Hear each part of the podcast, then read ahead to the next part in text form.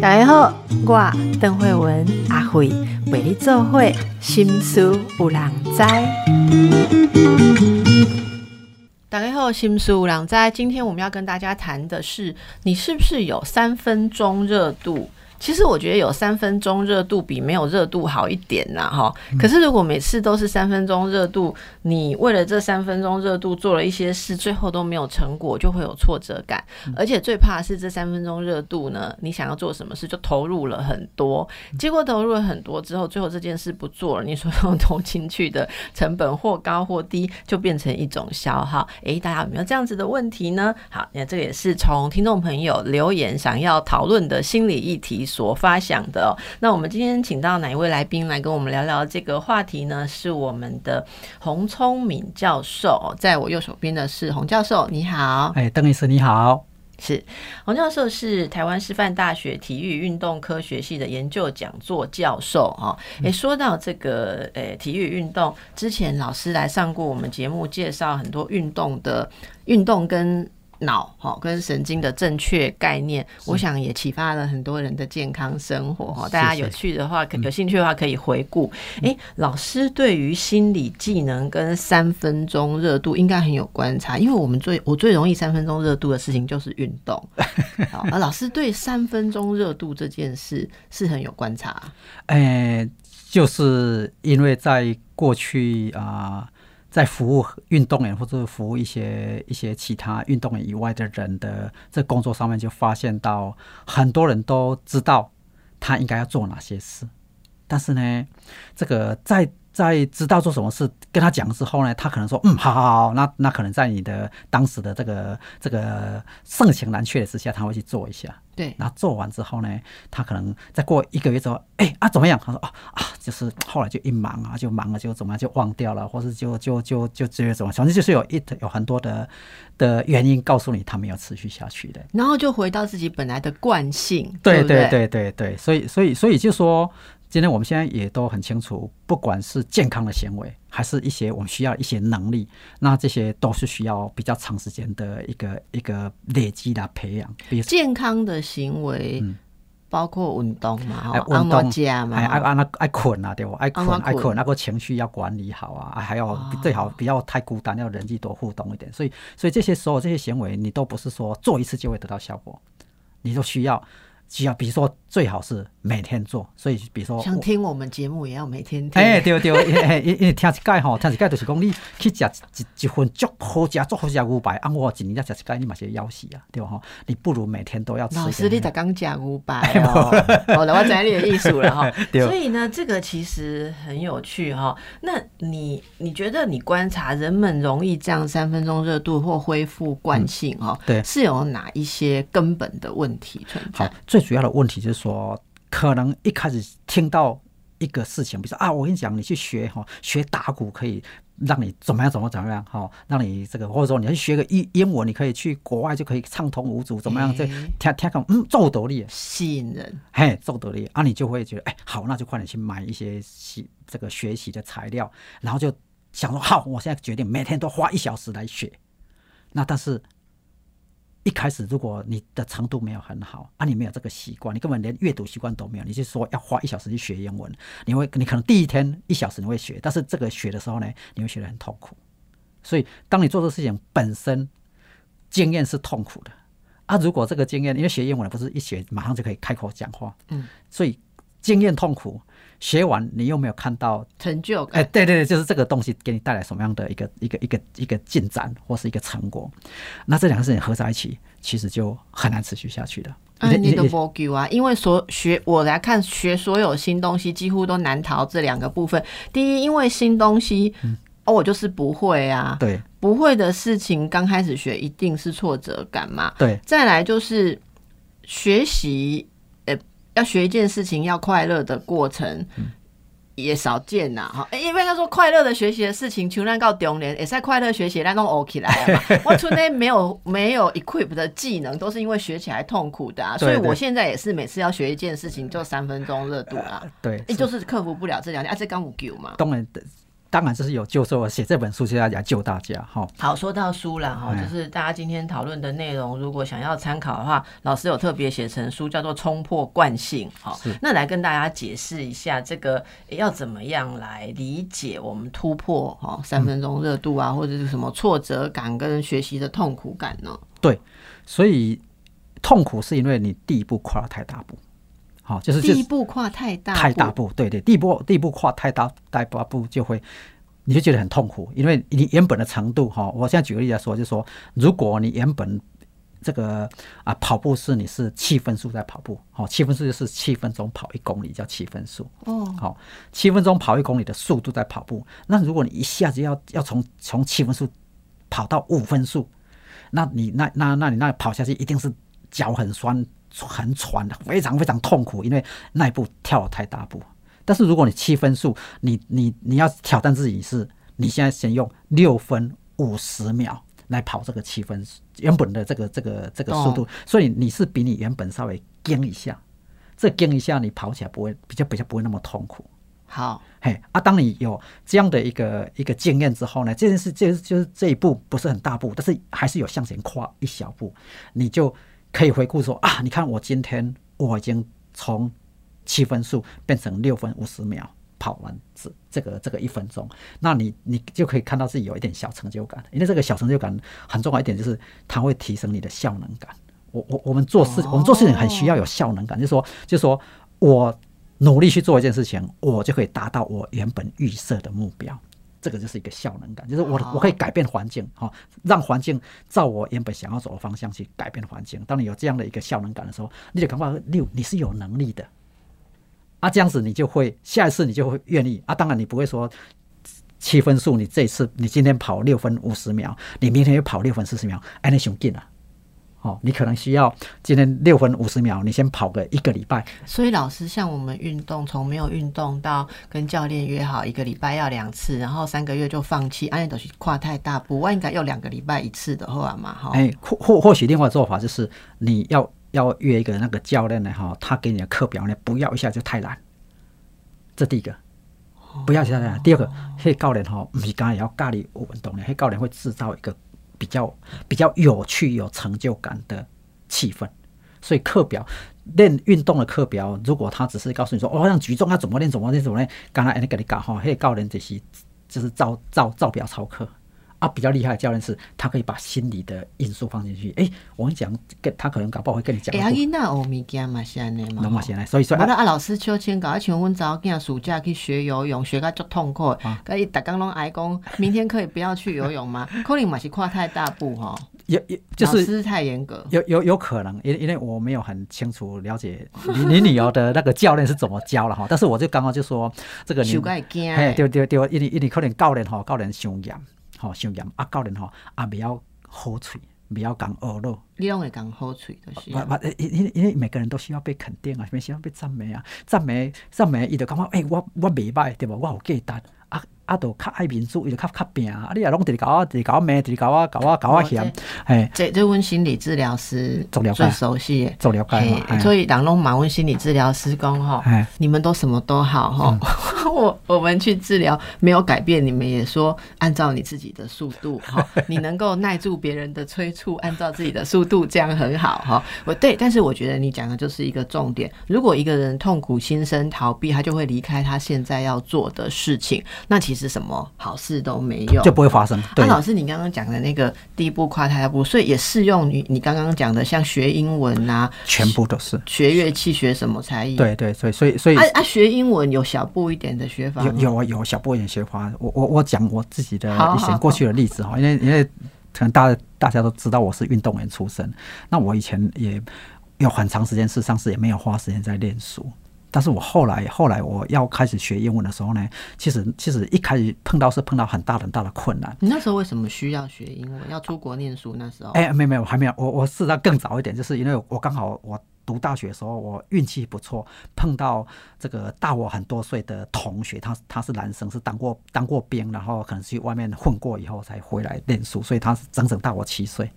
啊，这个这个这个同学姓蔡哈，这个我非常感恩他。那他就跟我说：“啊，你做国手，啊啊，你会晓讲英语无？我讲当然嘛袂晓，阮无人会晓讲英语啊。伊讲啊，你做国手袂晓讲英语，啊去外口是要安怎甲人甲人讲话吼？啊，所以国手爱学英语。嘿，所以伊甲我讲了，我听我听听，嗯，啊嘛有道理啊，所以我就听从他的建议，就开始下功夫学英文啊。啊，他说啊，你你你可以看懂什么？我说我应该什么都看不懂，所以我就从非常非常简单的那个，大概是给这个初学英文英文的人看的那些小文章，非常非常小的文章，很短，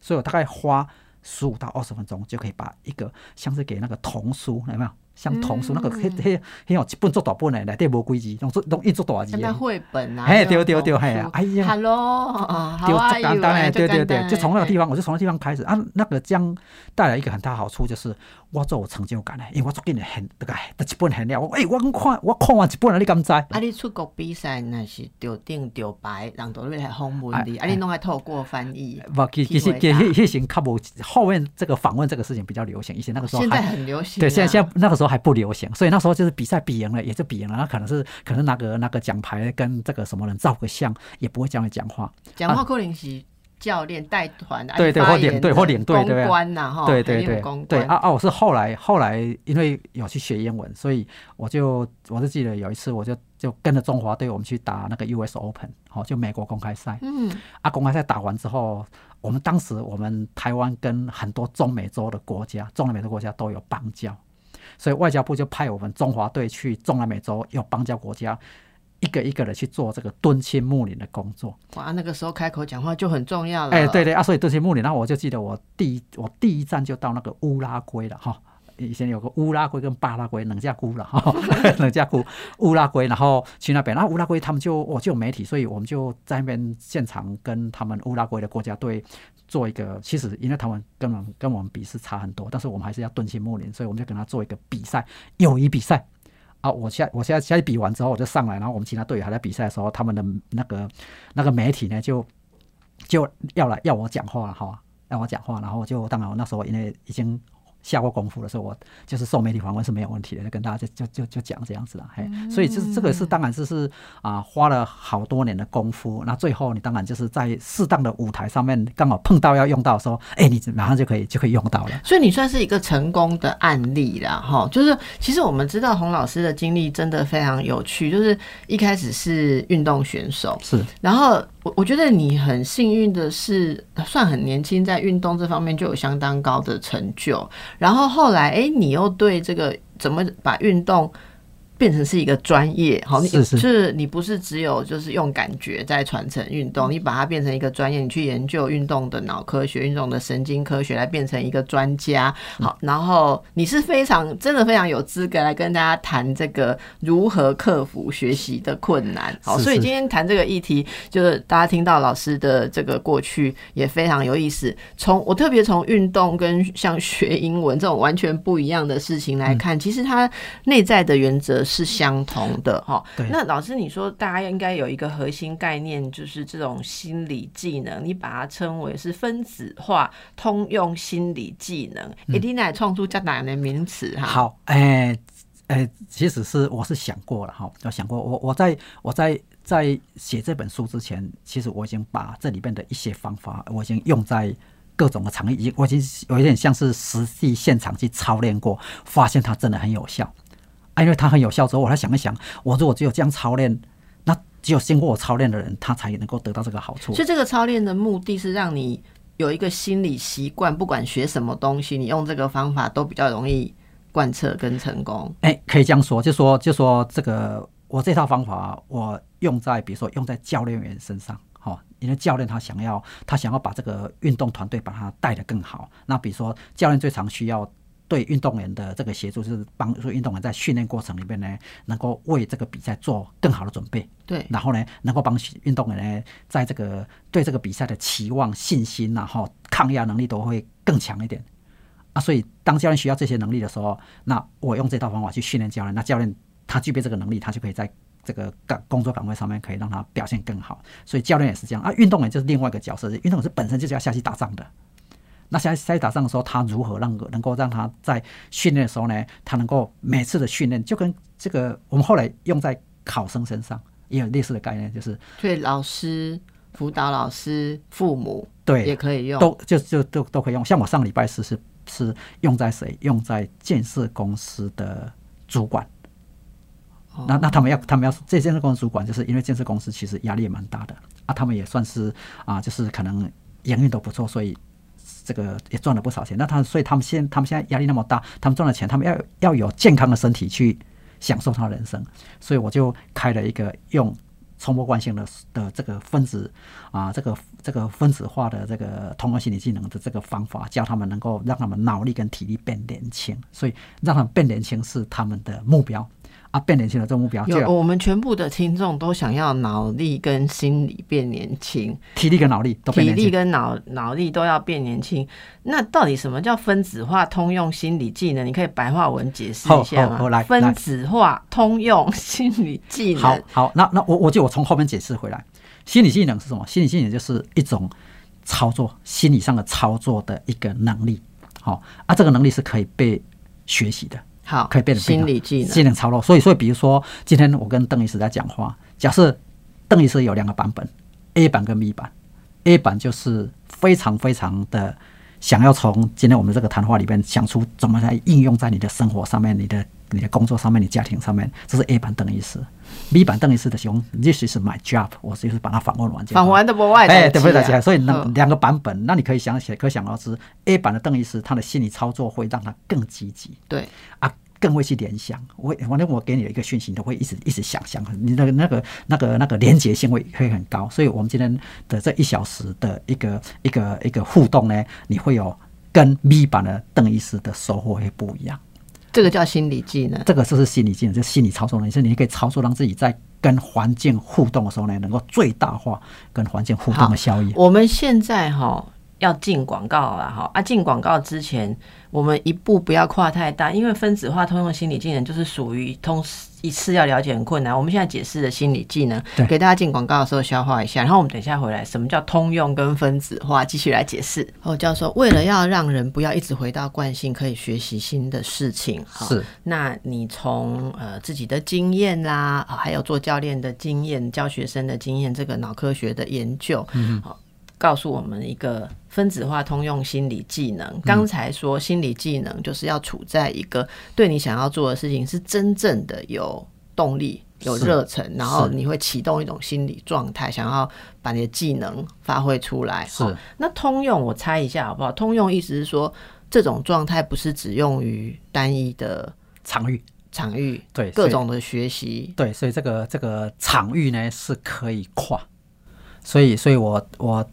啊、我举个例子，是我之前有帮一个高尔夫球选手，哈、一个女选手，那她她来找我说，是因为她想要她的高尔夫有点有点进入高卡关哎，对对，高高原期原期，高原期，然后她就上不去，那所以来找我。那当然，她的她来找我，她的她的这个主要的目标就是高尔夫能够提升。那我在帮他的过程当中，我帮他建立这一套这个心理技能。那我我就我就从高尔夫的场域上面开始教他，然后他开始怎么建立，怎么突破？然后哎，我听讲嘛，就嘴怕高尔夫，怎么突破？你用这个例子，大家一定很有共鸣。好。那高高尔夫其实高尔夫是一个自己跟自己这个战争的一个项目，对吧？所以所以你就是你就是就是你的最大最大敌人就是自己啊。因为很多高尔夫球选手在在打高尔夫的时候呢，东西自己跟自己过不去啊，过不去啊。因为你你又不是说，比如说打篮球，你还有个对手要跟你防守。有，那我们有跟人家比感数啊，比？啊啊对啊啊啊！且跟人比嘛是你家己家己过袂过啊？哦对，啊嘿，啊你来讲所有的代志，拢是家己家己过袂过啊啊啊！我啊我你也想讲你是棍击，好吧？比如说你是打羽毛球，你是像你是呆子一样，你就有个对手，对手要杀你，你还是要给他杀。直接对打。对对对对，但这是那个哦是你要 react，对不对？你要反应嘛。那高尔夫基本上就是说，你就是自己配你自己的速度，你环境怎么变都是你自己怎么去应对它，所以你你并不是去说有个人有个人要来要来要来。阻碍你做什么事这样子，嗯，啊，所以这个这个选手他一开始的的问题就是他在这个打球的时候，他可能因为这个也可能是大部分的台湾的选手会有的的一个情况的时候，大部分的诶诶注意都放在什么？放在哎，今天什么地方有没有做好？这个什么地方有没有打好？所以所以把都把注意力放在做不好的地方。这是我们很多人常常常看到的情况啊。当你一直把你的注意力放在不好的地方，他原本想法是说啊，我什么地方没有做对，所以我就可以根据没有做对的地方去检讨它，然后去改善它。那我给他们教的方法，就是因为我里边有有一个方法叫正向注意力，就是你一定有做的对的地方，不是全部都做错。所以我让他每天呢都把注意力放在你哪个地方，哎，你有做的对，好。啊，做对的地方，他也在注意做对的地方的时候呢，他就开始发现，哎，啊，我今天练不是白练了，我今天，哎，这个我的我的动作也有做到，我的这个切到球那个击击到球那个角度也有也也有也有也有做到，所以他慢慢就看到越来越多的自己做到的地方。哎，我的的那个 pre-perform routine，好，这个我们常常叫做击球前的例行动作，我例行动作我做的还蛮一致的，还蛮稳的，我呼吸也调节的不错。哎，我注意力也有注意到什么地方？哎，我我对这个要击球之前的这个环境的的判。断，我觉得判断的还不错。你看，他就会慢慢慢的发现自己有些地方是做对的。当他当他有这样的一个感觉之后，他开始就就会觉得，他每天的训练，他都把注意力放在让做对的地方能够越来越多。那做对的地方越来越多，是自然的，就会慢慢的，嗯，就是会盖过那个不对的地方。对，对，因为因为因为当你做对，你把注意都放在做对的地方，你本来今天。高尔夫，假设高尔夫的这个的这个整个击球的这个过程里面，假设有十五十五个 item，好吧，十五个项目。你今天你今天把注意力放，你今天做对三个，你把注意力放在三个，那明天就想办法把注意的地把做对的地方从三个变成四个，所以三个、四个、五个，慢慢慢慢的，你的你的做对的地方就越做越多，然后越做越多的时候呢，你都都有回顾到，你就就就会得到一个结果，得到什么结果？就是哦，原来我愿意努力，我下功夫，我就可以达标。我我想要让他见见到这种达标的，哎，因为所以这是这种心态里面的第一个重要的态度，叫做正向注意。哎哎，这个方法是由正向注意加上我第二个模组叫放大镜，放大你做对的地方。哎哎，放放大镜就是因为要放大，代表那东西很小。意思说我做对的即使很微小，我要看得到对对对，所以我我我跟他们说，即使是微不足道的，好微不足道的做对的地方。或是微不足道的进步，你都要去注意到。哎，我觉得为人父母也听一下这一段。我们就是如果抓住这个的话，可能帮助小孩子的学习也很好哦。可是我们通常都会去看到错的地方。哎，这个这个是他这，我觉得这个是可能是我们东方跟西方很大差别，或者说台湾哦，对对，我对哦，其实大陆也是一样。我是就是我觉得东方可能都有这种想法，就是比如说你的小孩子数学考九十分。考卷拿回来，我们一定。我我跟你讲，这个我跟大家分享。今天数学考几分？九十。哎，满分是一百吗？你跟妈妈讲扣的十分是扣哪些？他就说有一题写了算式，没有把答案填进扣格，啊，得扣两分。啊，扣扣扣一个卡扣，我剩成功。那还差两分是错在哪里？阿姨错的给我报告完，阿姨的就委屈了嘛，他在赶课啊嘛，啊，今嘛要做数学作业时阵都油头革面啊，啊，所以我不应该安尼做，我应该问嘿，哇，那你那九十分搞了些什么？那那等等是我我我在外面讲课的时候，我最常用这我最常用这个例子来跟大家说明。好，今天假设了哈，假设小明好是一个七岁的小朋友，七岁第一届人生第一次考试。到学校去考试，数学考几分，啊，故意考零分。好，我想这个父母看了应该疯掉嘛。他拿他的，你怎样？怎么用我就问法？爱问扣九十九分，还唔讲个暗等拢假啊，剩未完。好好，假设假设今天这个这个小明是考这样的分数，嗯啊，一一这科技懂要提灯以后，一共啊，因为啊家长签名才可以回去学校嘛，哈。对对。提灯诶，好因爸，那因爸哈有经过像我们。教了这个方法的话，因爸安那讲，因爸看看讲，哎，小明，看起来你数你数理比较强哦。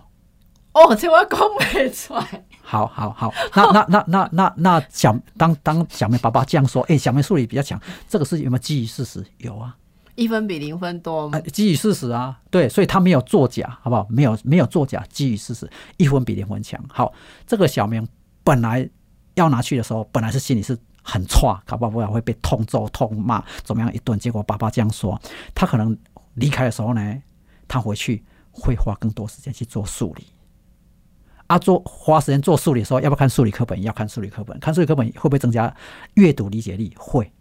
所以在做在在做数理的时候呢，他的语文能力也会上升。好了，这个基本态度就是很不容易。基本上我同理一下。呃，咱所有听这种朋友做人爸的吼，嘿拄则听有人刚刚讲，吼，我今今日毋都在公司顺的心情真好，再讲会出即种话，对不？你吼我安尼。呃，偷趁遮辛苦，啊，转来栽培你学费，一直甲你教起，搁互你安心班、换过班，啊，你大考一分甲零分，我阁甲你学咯，我阁甲你学咯，你阁慢慢啊读，你阁甲二年、三年嘛，甲我种真真，我即个老爸要安怎做落去？你若是心情无好、压力的时阵，我现在连我都做不到，连我都做不到。可是呢，如果说大家知道说这不是你心情好不好，你要知道在这些压力的影响下，你真的要找到帮助小孩最有效的方法，就只有这条路，对，所以非走这条路不可。对，所以所以就是就是就是这个，也就是说，为什么父母需要冲破惯性？父母要冲破对对因为我们以前是被人家挑错误对对对，对对，啦我我们的文化就是挑错，专门在纠错，这是我们的文化。哎，那那一个人哈，一个人他，我们希望让他这个人会持续愿意有很有动力去强化自己，就是让他觉得他自己是一个有能力的人。老师，哎。我现在用你这个方法来克服我最近卡关的事情。我等于气管我好，哎。我希望我的老师刚才有听咱的节目，我们在哪听到你这段哎，可以帮忙鼓励我一下正向注意力跟放大镜。因为我奶奶，我我前日咱们去学吹奏乐器，哦，啊，我二十几岁时阵都学过。我都学到一个所在卡关，哎哎吼，啊卡关我转啊放弃，哎放弃三十年呢。哦，哇，好啊，我最近想讲老啊，过来拾回当年的要被捞了，你要被老，先讲，你要被捞了。嘿。还是。好正向，好放大。啊，我都我等去催老师嘛，啊，老师就说哦，好啊，没有年龄的限制哈那就把它拿回来哈嘿。啊，结果本本本哈，本那吹奏乐器，我的低音都没起，你知道吗，一直俩没到，因为喉咙不够放松，嗯所以低音下不去。嗯，奥打拜 key 哦，我就卡在那个要吹低音的那一句那个曲子，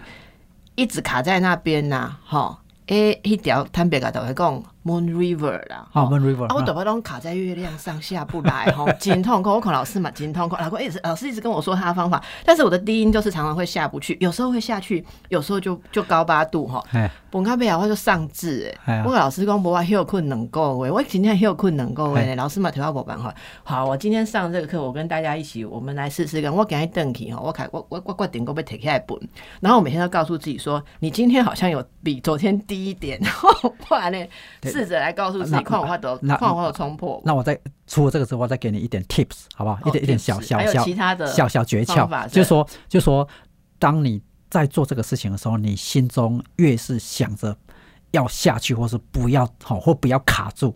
这个呢，在你的工作记忆里面呢，它会形成一个，因为你你对你要你要你要压抑它，你越压抑它，它越会跑出来那怎么办？啊。所以，所以，所以我才我我才给你建议，就是说，你可以试着在要吹之前，先去回顾你前面都吹的不错，就把注意力放在你吹的不错的地方。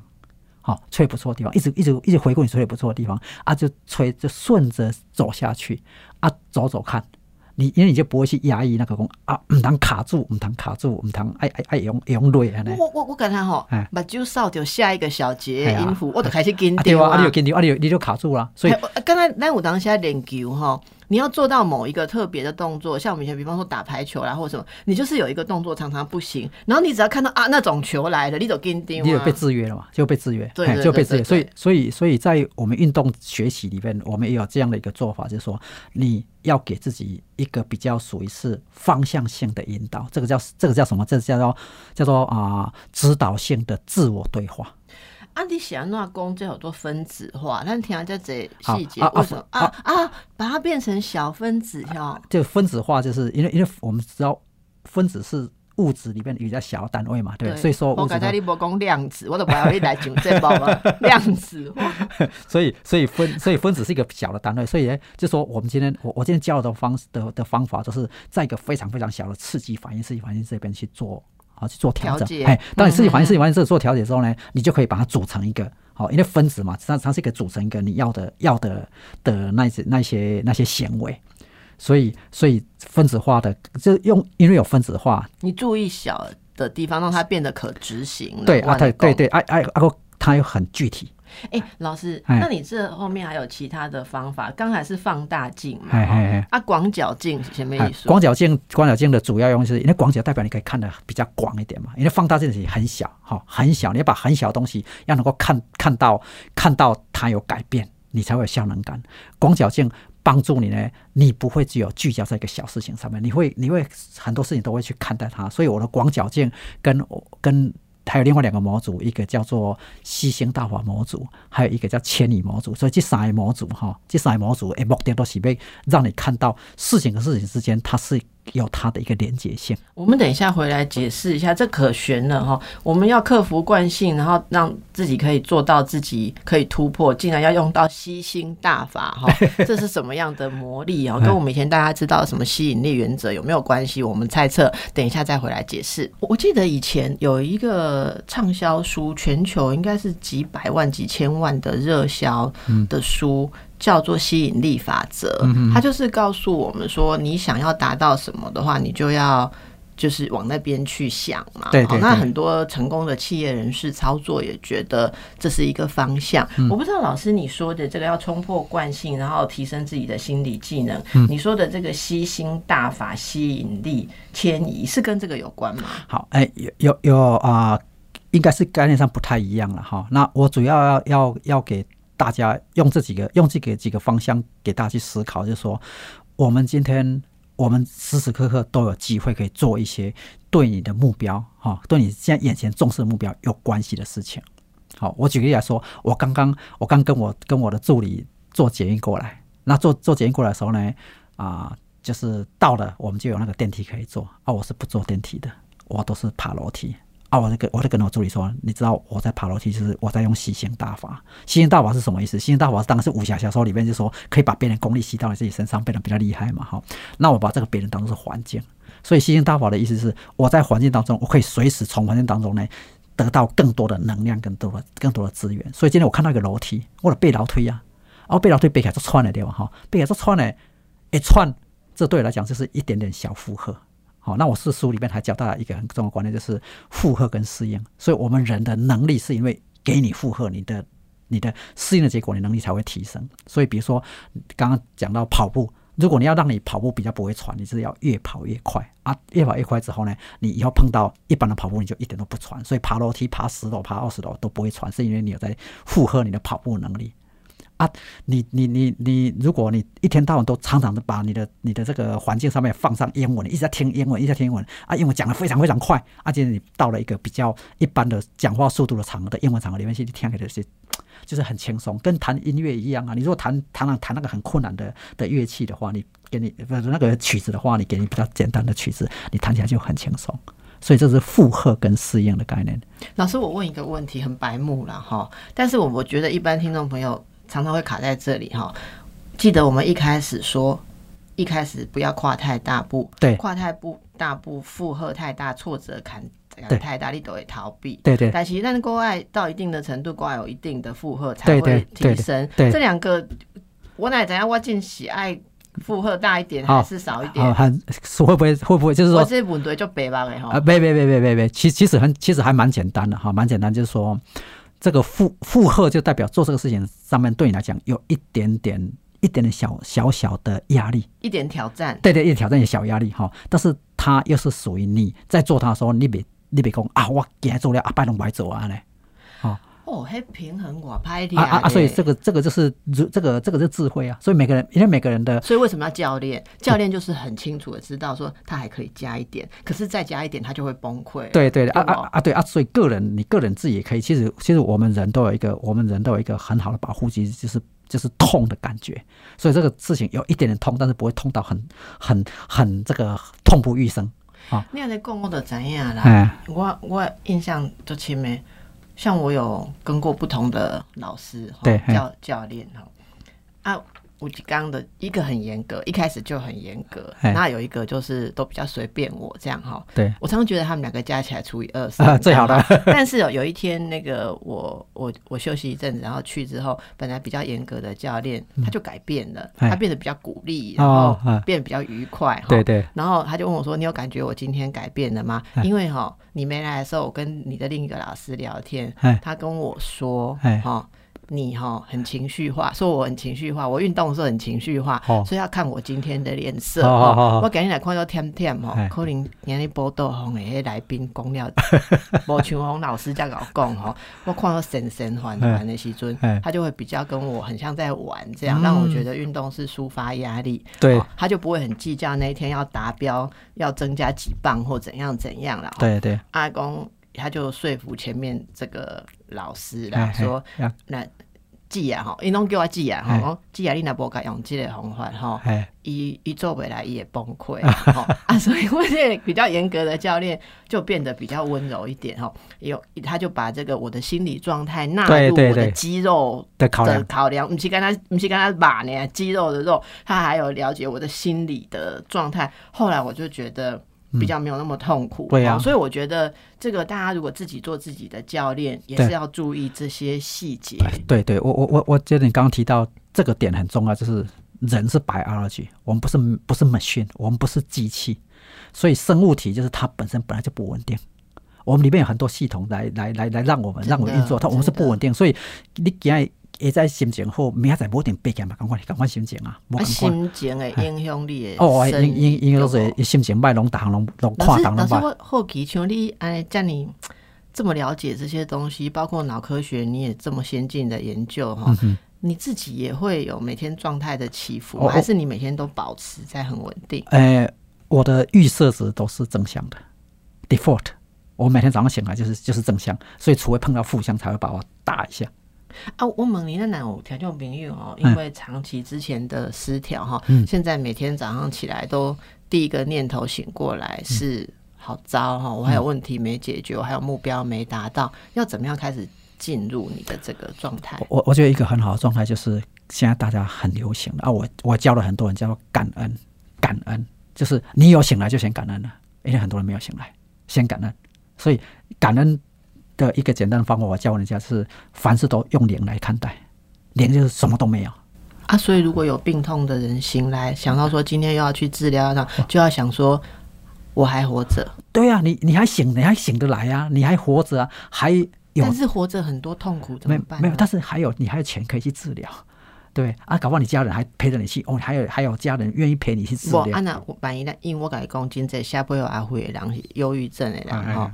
我讲，我引用一段《药师经》的话，我们在老师有读经嘛啊，哈，药师经嘿》嘿。内底有一段嘿。写讲哈，如有病苦之人哈，无医无药，无亲无家。嘿。哎，我讲真正看一个听众朋友写回来好哈，好，感觉就唔甘的好吼，伊讲伊伊因为身体的问题哈。嗯，诶、要用到一些自费啊，虽然我对健保哎。起码开了真济，啊，亲戚朋友拢走了了，今日拢无人要久病无有可能。头前无孝子。所以嘿如果讲的要感恩有家人嘛无啦吼，嘿，要感恩讲有钱嘛无啊，啊，伊除他除了感恩今天还要醒过来，可是对。伊甲讲一醒过来就开始想讲，今天等一下醒来又会感觉到疼痛，感觉到不舒服，嗯。啊，你冇法度转正向吗？啊，你就就这当然是对自己是一个很大的考验嘛，对吧？哈、嗯嗯就是说，就就第一个就是你有醒来，好、啊，第二个你要感恩，除了醒来之外，你感恩你还有意识可以可以可以去检验身体的这些不舒服的地方啊，还有感恩你今天还愿意去看医生，你要感恩自己还这个感恩还是有医生呐，吼啊，对对，还有还有这个国家还有这个资源可以帮你呀、哦啊，所以就是就是我说你可以，因为感恩的东西可以是很所以感恩会帮助我们可以比较呃找到你适应的方法嘛，比较不会一直再继续吸更坏的能对量，对因为。感恩感恩，当你开始做感恩这件事情的时候，即使我刚刚说的就是。因为问题一大堆嘛，对，问题永远处理不完。但是你一开始就说啊，哇，你看我今天我背开啊，我我我还活着，我还可以呼吸，我还可以有这个地方可以住，我这个地方可以吃，我还可以坐车子，还可以怎么怎么怎么。你你你把你就把所有东西都不视为理所当然，都视为是点。我我现在发现一件事，就老师现在讲这个，嗯，我觉得我可以融会贯通到你一开始举的例子，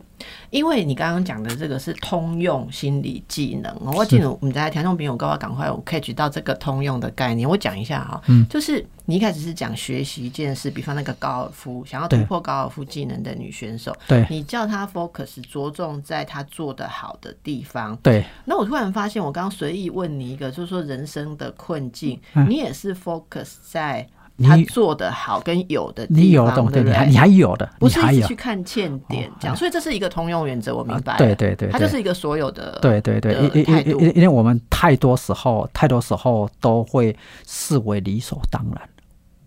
当你说啊，你儿子必须要孝敬父母，啊啊啊，你就会你用这个标准的时候，你认为说差一点，你讲啊，你不你不好，你不好，你不好，你都不快乐啊。啊，你你你你要另外角度来看说，他们是他们，他们愿意见，他们愿意关心我，打一通电话来跟我问候，我做感恩的呀。也做这样，我来我来做这，所以很多时候你就是其实有你你这样讲，我有想到一些例子哈，像那个昨天身边有朋友哈，嗯。因为他前一阵子就是投资失利，嗯。就低潮哎，嗯，啊，打刚刚怕赖哈，哎，跟朋友抱怨好好哈。哎，嘿，迄、个、迄个冲的吼嘿，哦，迄阵啊，我信你迄股，还我要去投资，然后呢哈，一直抱怨，结果到后来大家都已读不回啦。啊啊，伊就进入伊个状况，感觉讲哦，人在低潮的时阵，朋友拢走了了，就很实的吼，我真欠欠小的拢无人要跟他做伙，他就越来越负面，然后他就越觉得，结果你知道吗？他前几天说，他说他去遇到一个呃，其实也不太熟的人，就是。跟人家聚会，啊遇到一个修行的嗯朋友，嗯那个朋友就是跟他讲了，不知道讲了哪个点，说哇，你还有钱可以投资，我已经很久没有闲钱了，好 啊，六春几点嘛不？所以他说他突然间，然后那个人就很温柔的听他讲话，他觉得都没有人要听他讲话，突然有一个很温柔的听他讲，就他说他那天不知道为什么走出来之后，哎，他拿起电话，突然想要做一件事，他就打打给打赖给一个他之前很生气的好朋友哎，他写说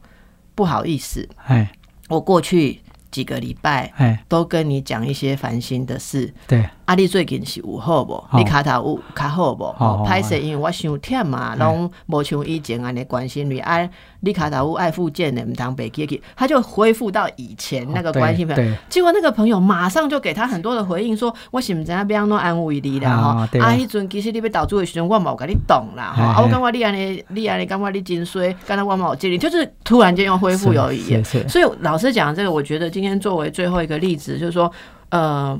通用的心理法则的意思是，不是说什么事情都乐观，对，可是你也只能在好事跟坏事中间抓住你可以放大好的部分。这个心理原则就是我们要冲破惯性啊！如果大家有这个惯性，祝福你。如果你的惯性东西跨拜哈哎，老师拍谁我改一共哈，像我们这种自我要求很高的，我们从小都是被教吾日三省吾身对哎。我早上反省一次，我有什么错误，中到老师跟我们我一起拜，暗时妈妈跟我们我一起拜，我邓慧文还可以怎样更好？你怎样我啊东西看不丢，我也花了很长很长的时间慢慢去调整。对，对，所以老师这套方法，我们今天跟大家聊一聊，我觉得是人生人生观了哈。好，那有兴趣呢，老师的著作很多，其中新作是冲破惯性，谈的就是我们今天内容的细节，给大家参考。谢谢老师今天来跟大家分享，祝福大家。谢谢邓医师，还有谢谢各位听众。